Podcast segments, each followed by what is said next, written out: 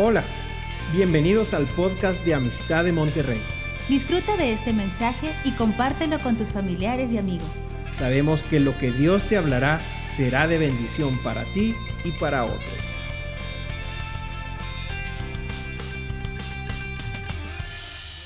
¿Qué les puedo decir? Quisiera compartir un poco para no perder más tiempo. Y yo no sé, pero hay días, y tendré que confesar un poco mi pecado. Hay días en los cuales me despierto y aunque me levanto a orar, me levanto a buscar la presencia de Dios y lo que debió de ser algo fácil se convierte en una carga, se convierte en un peso. Y hay veces que mi alma está tan distraída, tan apática, tan indiferente, que, simplemente no tengo ganas. ¿Alguien le ha pasado no tener ganas y, que no me sienta tan yo solo el pecador aquí? ¿Sí? Ok, ok.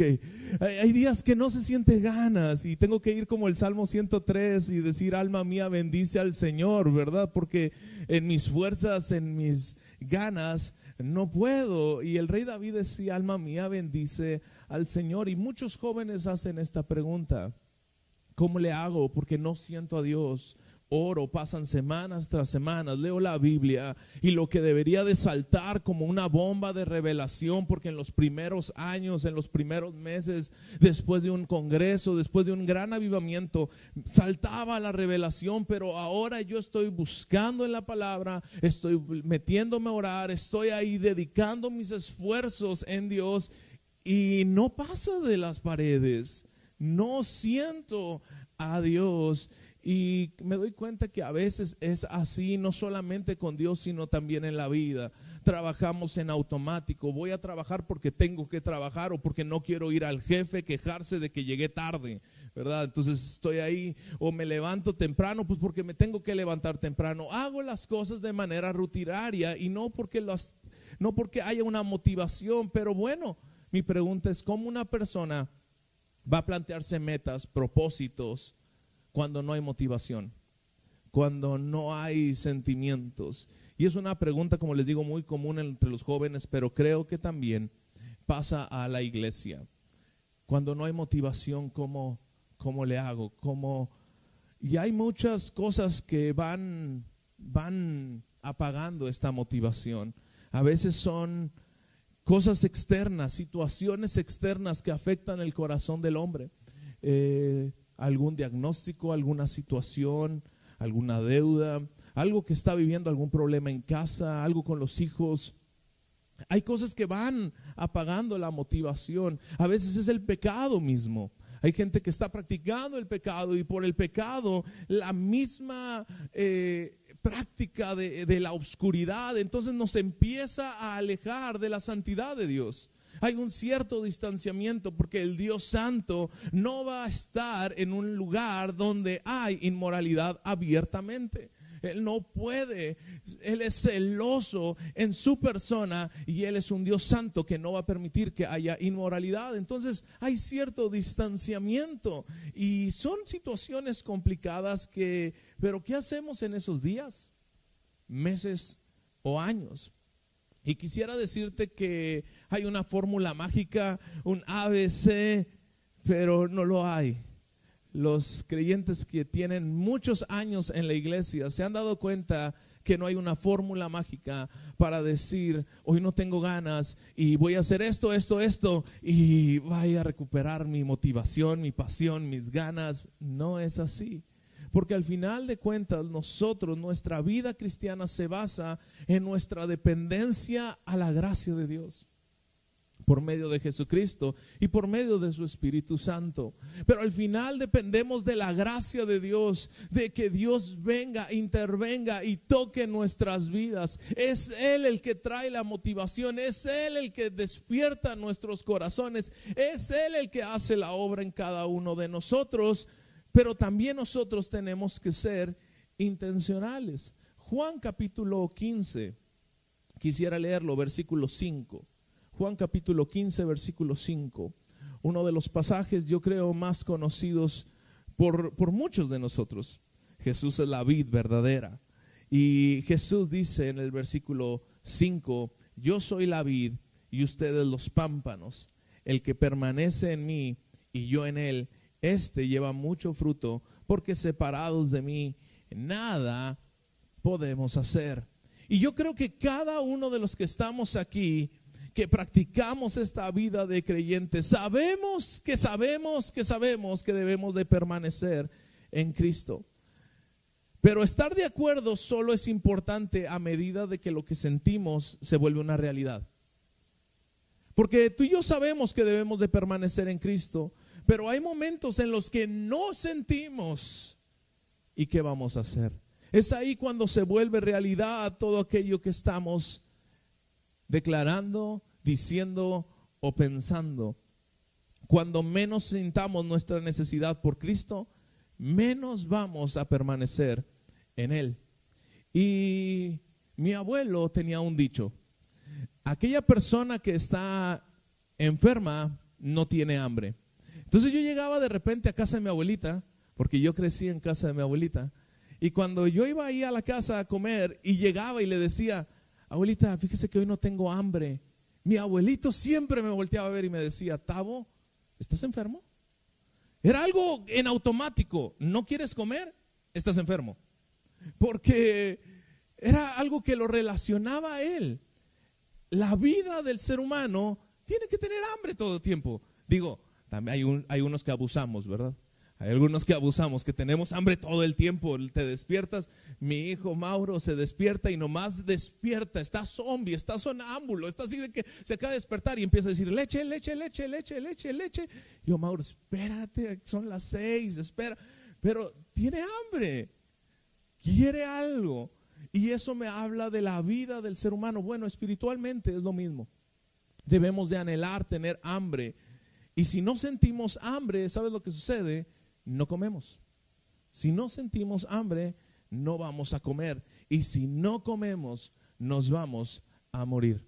Y no solamente me refiero a alimentarnos de conocimiento, sino me refiero también que el conocimiento te lleva a vivir una experiencia, a vivir un gozo, a ser impactado por la llenura de Dios. Y entonces hay esas emociones, sentimientos que vienen acompañados. No busco las emociones y los sentimientos, porque se acaban tarde o temprano, pero el permanecer en Cristo, el buscar de su persona, hace que mis sentimientos, que mis emociones sean movidas.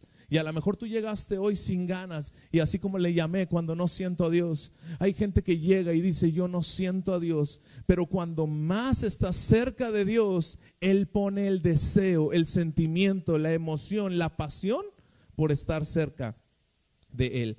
Así que quisiera dar dos consejos muy prácticos dos consejos muy prácticos que yo veo en la escritura, pero que también nos van a ayudar en estos momentos cuando no siento a Dios. Y uno de ellos es la fe el creer. El creer es uno de los instrumentos más valiosos. Dios está buscando fe. Y él cuando volteaba a contar las, las parábolas de esas vírgenes prudentes, dice, ¿y hallará fe en la tierra? Porque al final de cuentas lo que te va a llevar en esos momentos cuando no sientes a Dios es determinar si tu vida se mueve por tus sentimientos, por tus emociones, por la vista o por tu fe. O por tu fe por algo que no logras expresar ni describir, pero caminas por fe.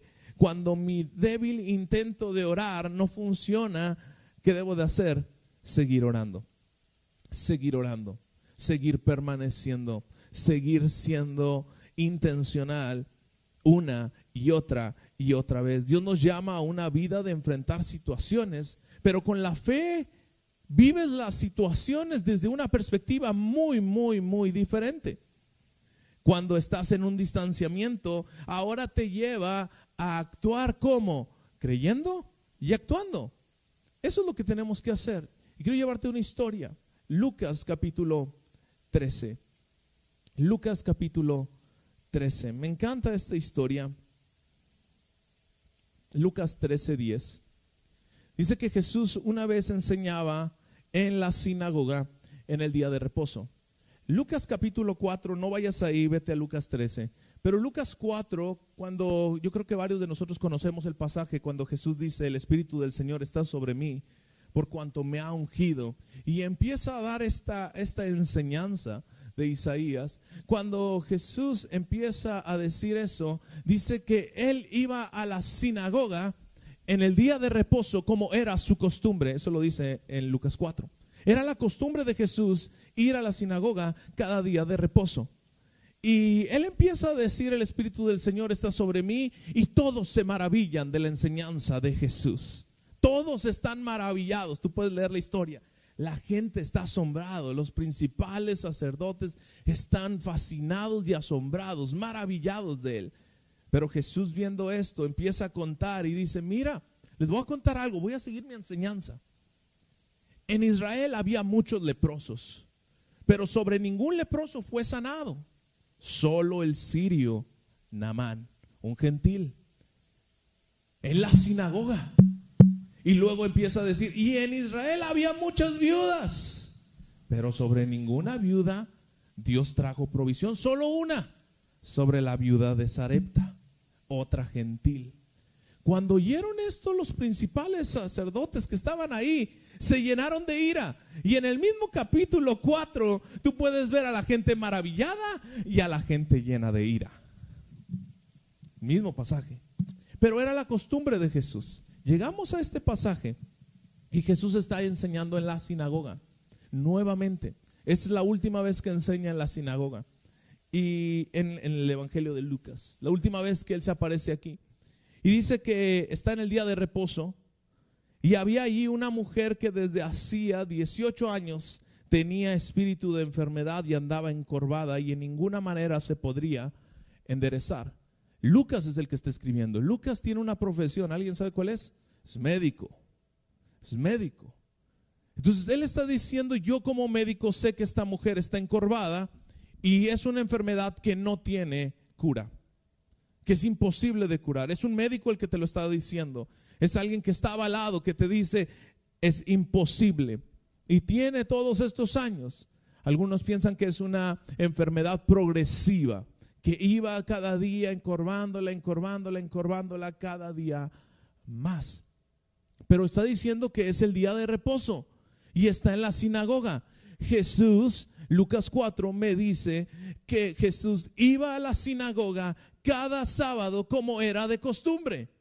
Esta mujer probablemente estaba ahí y ya había escuchado a Jesús en varias ocasiones.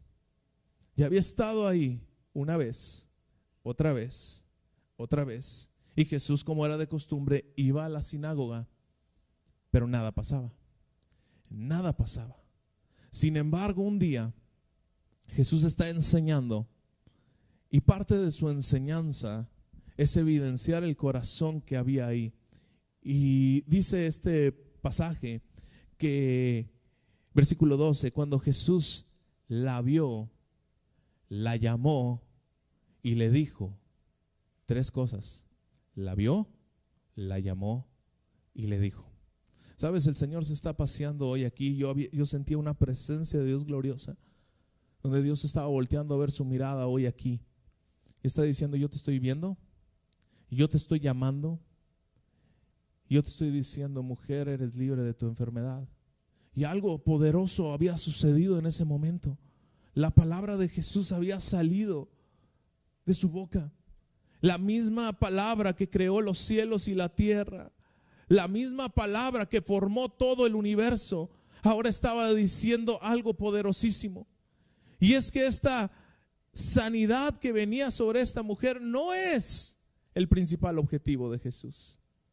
Porque luego dice, y entonces puso las manos sobre ella y ella se enderezó luego. ¿Y qué? Glorificaba a Dios. Jesús lo que hacía es traer salvación a las personas. Jesús estaba trayendo salvación. Jesús estaba más interesado en la salvación y en la adoración al Padre que esta mujer le iba a dar, más que su sanidad. Pero por medio de la sanidad, iba a experimentar, iba a vivir aquella expresión de darle la adoración a Dios suprema. Pero Jesús estaba más interesado en la adoración. La NTV dice, ¿cómo alabó al, al Señor esta mujer? Pone, ¿cómo alabó esta mujer? Es una expresión de una adoración, una alabanza tan extravagante, tan única, provocada por sentir la mirada, el llamado, la voz y el toque de nuestro Señor Jesús. Y hoy Dios quiere hacer esto. Pero te lleva a vivir por fe. Esta mujer estaba yendo al templo, a la sinagoga más bien, y no pasaba nada. Pero nuestra vida no es si pasa o no pasa, si experimento o no experimento, si estoy sintiendo o no estoy sintiendo. Nuestra vida se trata de fe. Y esta mujer tenía fe, tenía fe. Y aunque le costaba dolor, ella seguía haciendo lo que Dios le había mandado hacer, estar delante de Jesús, estar en la sinagoga, estar en la presencia, porque cuanto mayor tiempo estoy en la presencia y en la intimidad de Cristo, más cerca estoy de que mis emociones, mis sentimientos sean transformados. Separado de Él, nada podemos hacer.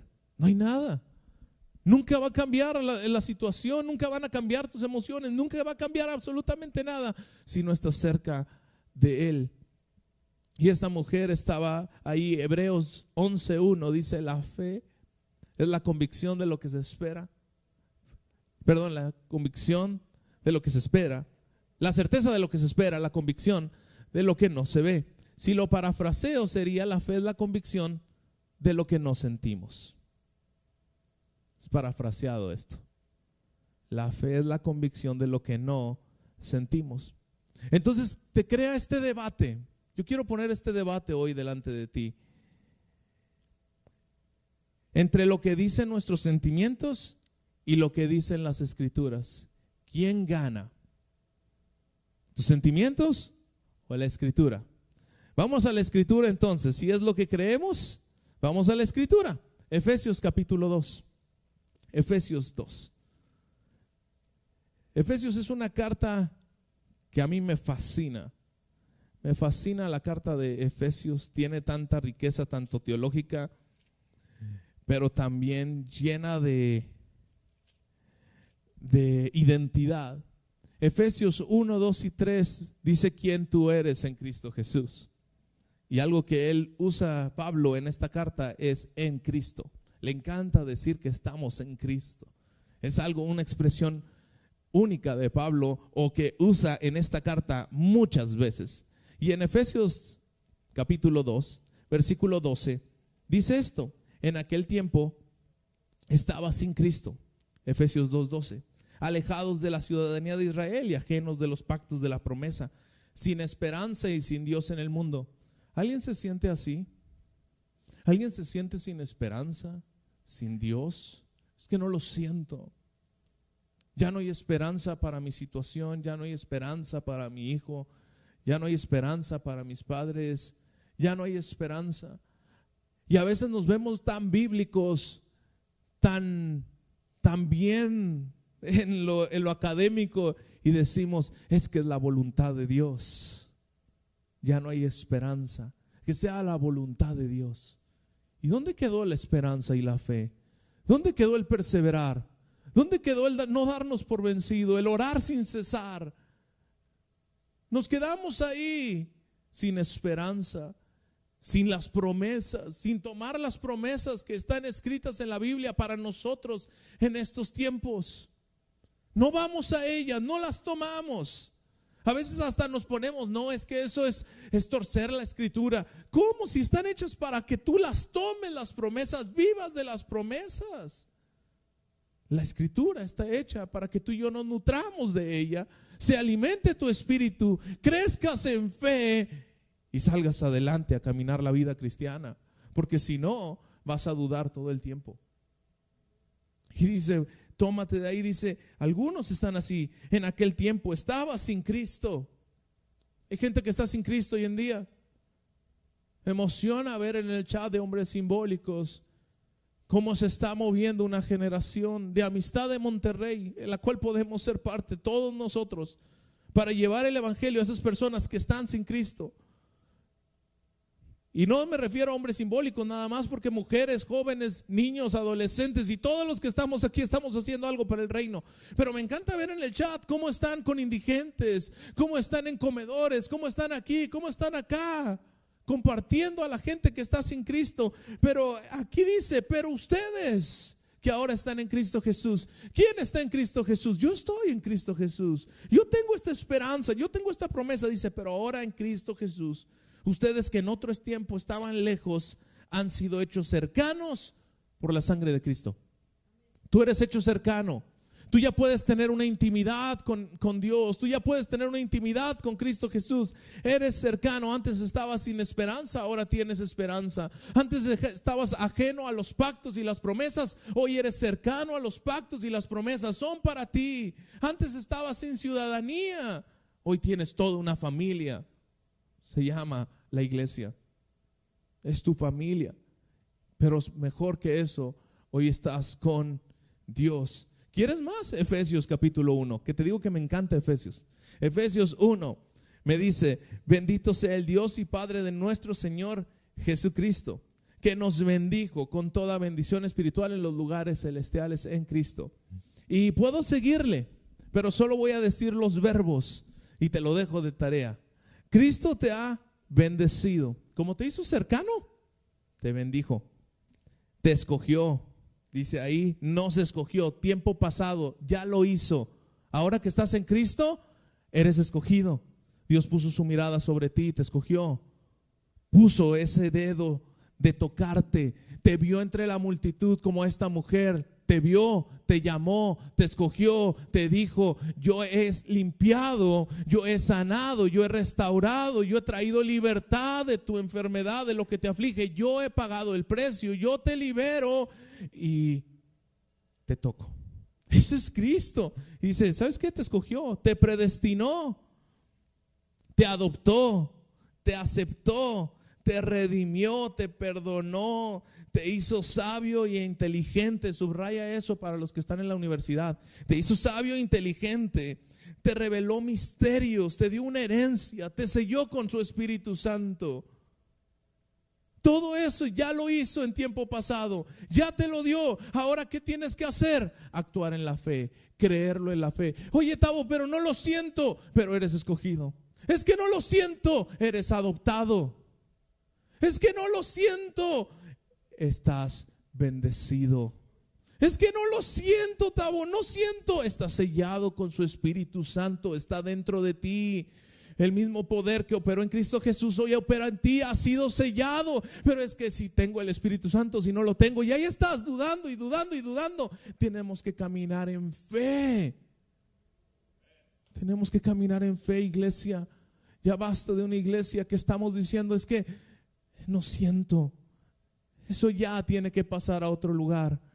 Cuando Pablo, perdón, el escritor de Hebreos está diciendo, no quiero nuevamente echar los rudimentos básicos de la doctrina de Cristo. Tenemos que avanzar hacia la madurez. Iglesia, tenemos que avanzar, jóvenes, adolescentes, adultos, aún mayores, tenemos que avanzar a la madurez. Y la madurez no se queda dudando y diciendo, no siento a Dios. Vamos más allá, vamos más allá. Creámosle a la palabra, porque si no, entonces estamos diciendo que Dios es mentiroso. Y eso en sí mismo es una mentira, porque Dios es verdad. Le creo a la palabra, le creo a Él más que a mis sentimientos, más que a mis emociones. Y luego me dice, bueno, ¿y qué más? Permanecer. Esta mujer de Lucas 13 permanecía en la sinagoga independientemente de su condición. Hay gente que a lo mejor ahorita está en cama, no está aquí, pero está permaneciendo está permaneciendo. Busca permanecer al cuerpo de Cristo. Busca estar ahí en la habitación del hospital, en tu habitación, con alabanza, con adoración, rodeado de palabra, rodeado de, la enseñanza, leyendo la escritura. Mira, esta es la Biblia que, que tenía mi mamá. Mi mamá falleció cuando yo tenía seis años. Entonces yo entiendo a varios jóvenes que me dicen, oye, es que mis papás se divorciaron. Yo entiendo lo que es estar separado, aunque a mí no me tocó un divorcio, me tocó la muerte de mi mamá. Pero esta es la Biblia de mi mamá. Esta Biblia es del 93, más vieja que muchos de nosotros. Bueno, yo no, pero hay jóvenes aquí que a lo mejor la Biblia es más vieja que ellos. Y cuando yo agarré esta Biblia, me doy cuenta que está subrayada y está las notas de cuando mi mamá leía esta Biblia. Y luego están las notas de cuando mi papá agarraba esta Biblia y leía esta Biblia. Y ahí están, porque tenían la costumbre de donde terminaban de leer, ponían la fecha y luego seguían. Y entonces así es tengo. Y ahí está el registro. Y esta es mi Biblia. Pero mi mamá permaneció hasta el último día en cama con su escritura. Porque se trata de permanecer. Se trata de permanecer. Esta mujer iba a la sinagoga día a día, momento a momento, permaneciendo y un día Jesús la vio. Yo me imagino que Jesús estaba ahí y decía, a ver, a ver, ¿qué, qué sucede? Y la veía esta mujer y no hacía nada, la veía y no hacía nada, la veía y no hacía nada. Y yo decía, pero ¿por qué? ¿Pero por qué?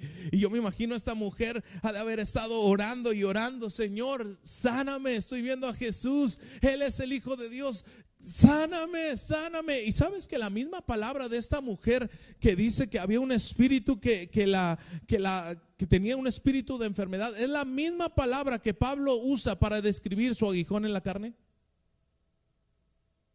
que dice, ya le pedí al Señor que me quite este aguijón en la carne y, y no me lo ha quitado. Es la misma.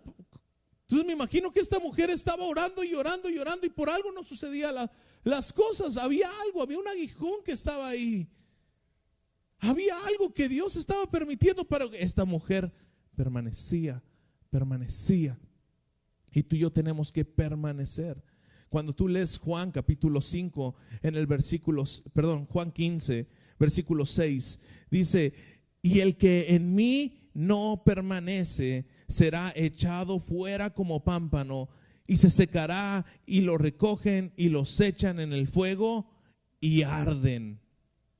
Qué duro, qué difícil leer este, este pasaje. Pero nos lleva a una realidad que sin Dios, separados de Él, si no permanecemos en Él, se va a secar nuestra vida. Nos vamos a marchitar. Y esta mujer se estaba marchitando. ¿Sabes por qué? Cada vez que no estaba cerca de Dios. Aunque tenía su enfermedad, ella no estaba marchita. Ella seguía avanzando, seguía permaneciendo en la fe. Lo que otros veían como se está marchitando, su vida se está acabando. Ella decía, mira, yo permanezco en Dios, mi vida se está llenando de Dios, Él está restaurando mi vida y Él tiene el control de mi vida. Pero la gente a su alrededor no se daba cuenta que ellos eran los que realmente se estaban marchitando. El principal de la sinagoga se enfureció, se enojó cuando vio que Jesús había sanado a esta mujer. Cuando ves Lucas 13, ves cómo este hombre se enfurece. En lugar de llenarse de gozo y alegría y danzar y estar alegres por la obra gloriosa que Dios hace al elegirte, al llamarte, al verte, tocarte, este hombre estaba indignado. Y voltea a ver a la multitud, ni voltea a ver a Cristo, voltea a ver a la multitud para restaurar su autoridad. Y les dice, espérate si seis días hay para sanar, pero el día de reposo no es un día de sanidad, Ven otro día, mujer. Este no es tu día de sanidad. Este no es el día de, que veas la manifestación gloriosa de Dios. Este no es el día. Hay todos los días para sanarte, pero este no es el día. Puedes venir mañana. Puedes venir pasado mañana. Pero Jesús dice, hipócrita. Hipócrita. Ah, eh, este hombre le hablaba a la multitud, pero Jesús lo voltea a ver a él. Y le dice, hipócrita, si el día de mañana viene esta mujer, ¿tú la puedes sanar? no. Bueno, si pasado mañana viene esta mujer, ¿la puedes sanar? No. ¿Quién tiene el poder para sanar? Cristo. ¿Y dónde está Cristo? Hoy. Ah, entonces, hoy es cuando hay sanidad no mañana, porque vas a estar tú solo. Es cuando está Cristo delante de ti, cuando tienes la, la, la, manera para experimentar el poder de sanidad, el poder de restauración. ¿Sabes por qué? porque su santidad se está derramando. Pero tienes que permanecer, tienes que aferrarte. Es cuestión de vida o muerte, iglesia, que nos aferremos a Cristo, que tengamos fe, pero que nos aferremos a Cristo. Es de vida o muerte, como lo dice. Ahora, si tú quieres ver Juan 15 y dices, el que no permanece será echado y quemado allá afuera, y dices, qué duras palabras. Jesús empieza Lucas 13 diciendo, arrepiéntete o pereces. Porque les estaba hablando a los fariseos.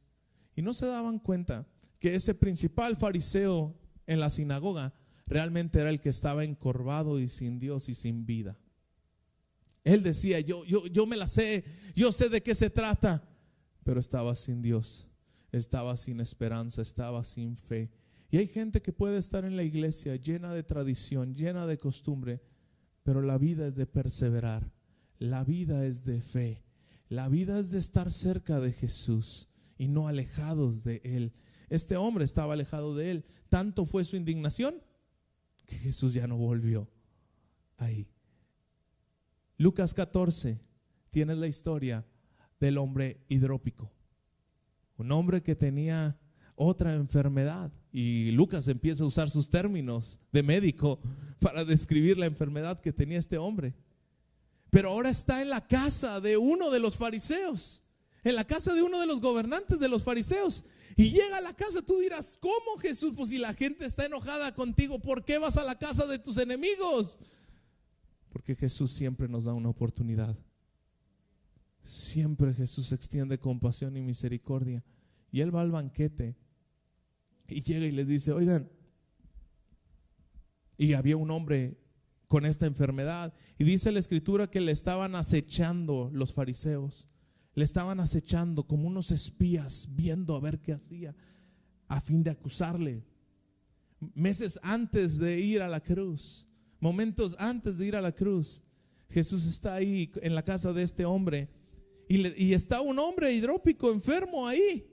Jesús lo ve con la cara hinchada y tiene compasión de él y lo sana. Sana Jesús. Jesús sigue sanando hoy en día, iglesia. Y Jesús sanó a este hombre.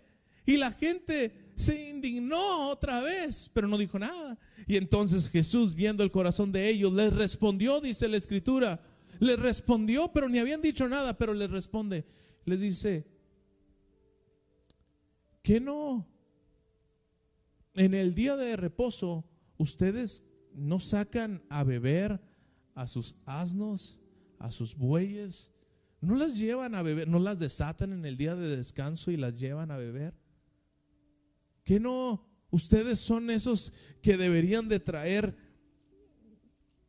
sanidad y restauración. Versículo eh, capítulo 14, versículo 3, ¿no es lícito sanar en el día de reposo?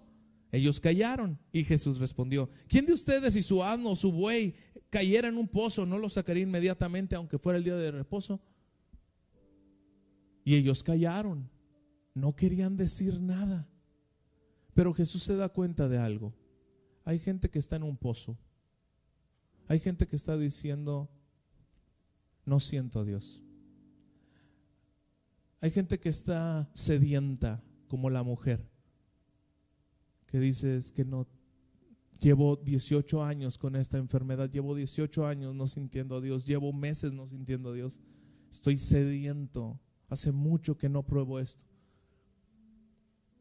Y Dios dice, hoy es el tiempo para que tú bebas de los manantiales de agua de vida eterna. Si tú me dices, Jesús nunca experimentó esto, no has leído la Biblia. Porque en Mateo te narra que Jesús estando en la cruz dijo, Eli, Eli, lama sabactani, Padre, Dios mío, Dios mío, ¿por qué me has desamparado? Jesús en la cruz también sintió una desesperanza de decir, no siento a Dios, no siento al Padre. Toda mi vida he estado cerca del Padre, pero hoy no lo siento. Algo está sucediendo, se cerraron los cielos, no siento al Padre. En mi humanidad, en la humanidad de Cristo, no sentía al Padre. Y él tenía dos opciones. Tomar de su deidad bajarse de la cruz y decir es que esto no era el plan de Dios. O aferrarse a la fe y decirle, el plan que tú y yo hicimos, Padre, Hijo y Espíritu Santo, aunque no te siento, estoy dispuesto a cumplirlo hasta el final, a permanecer. Y Jesús en la cruz permaneció. A pesar de el sentimiento de decir, no siento al Padre, Él acudió a la fe. De decir, el Padre dijo que no me ha desamparado y aunque no lo siento, yo sé que no me ha desamparado. Él está conmigo todo el tiempo. No lo siento. Padre, ¿por qué me has desamparado? Pero a pesar de esto, yo he decidido caminar en la fe sabiendo que Él está conmigo y que Él es verdad. Nunca me ha dejado. Él va conmigo. Él no me deja. Y te digo algo, Dios está contigo y no te deja. El mismo Espíritu Santo que estaba en Cristo, cobijándolo, abrazándolo en esos momentos tan difíciles de Jesús en la cruz, es el mismo que está hoy contigo. Es el mismo que está hoy contigo. Y la misma voz que le dijo a esa mujer, mujer, eres sana. Y que le dijo al hidrópico, yo te toco y eres sano. Es la misma mano, es la misma voz que hoy te quiere tocar. Es la misma voz. Sal del sentimiento y experimenta y cree la realidad de la palabra. Llévate de tarea Efesios 2, perdón, Efesios 1. Y subrayalo y deja que esa palabra te, se impregne en tu corazón y digas, yo soy bendecido por Dios. Yo soy escogido por Dios. Yo soy amado y adoptado. Yo tengo un plan y un propósito aquí en la tierra y nadie me va a quitar ese plan. Y aunque no lo sienta, aunque no lo vea, yo te creo. Me aferro a tus promesas, me aferro a tu voz. Confío en ti todo el tiempo. Y esa es mi oración esta tarde que el Señor nos ayude a permanecer en la fe del Hijo de Dios. Gálatas 2:20, y lo que ahora lo vivo en la carne, lo vivo perseverando en la fe del Hijo de Dios, el cual me amó y se entregó a sí mismo por mí. Lo que ahora lo vivo en la carne, ¿qué estás experimentando hoy en día?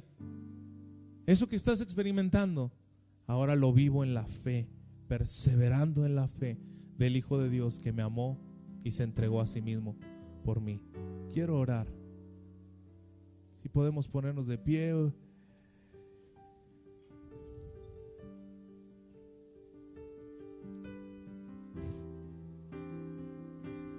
Y quiero orar nada más esto. Señor, haz lo que sea necesario.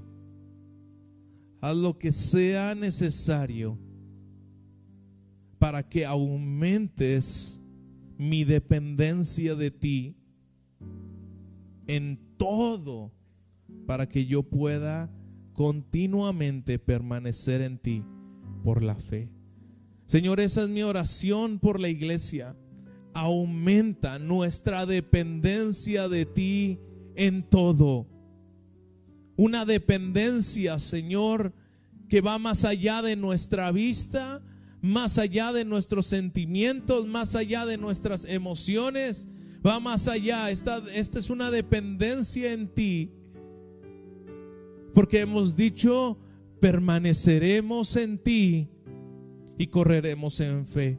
Permaneceremos y correremos en fe en el nombre de Jesús. Señor, cualquiera que se sienta aquí solo, distante, que no siente tu presencia. Señor, yo te pido que esta palabra quede sembrada en nuestros corazones y que nos ayude como esta mujer, Señor, a darnos cuenta que tú has volteado tu mirada, que tú nos has llamado, nos has dado tu palabra y nos has tocado. Todo en esta mañana, todo en este día, en el nombre de Jesús.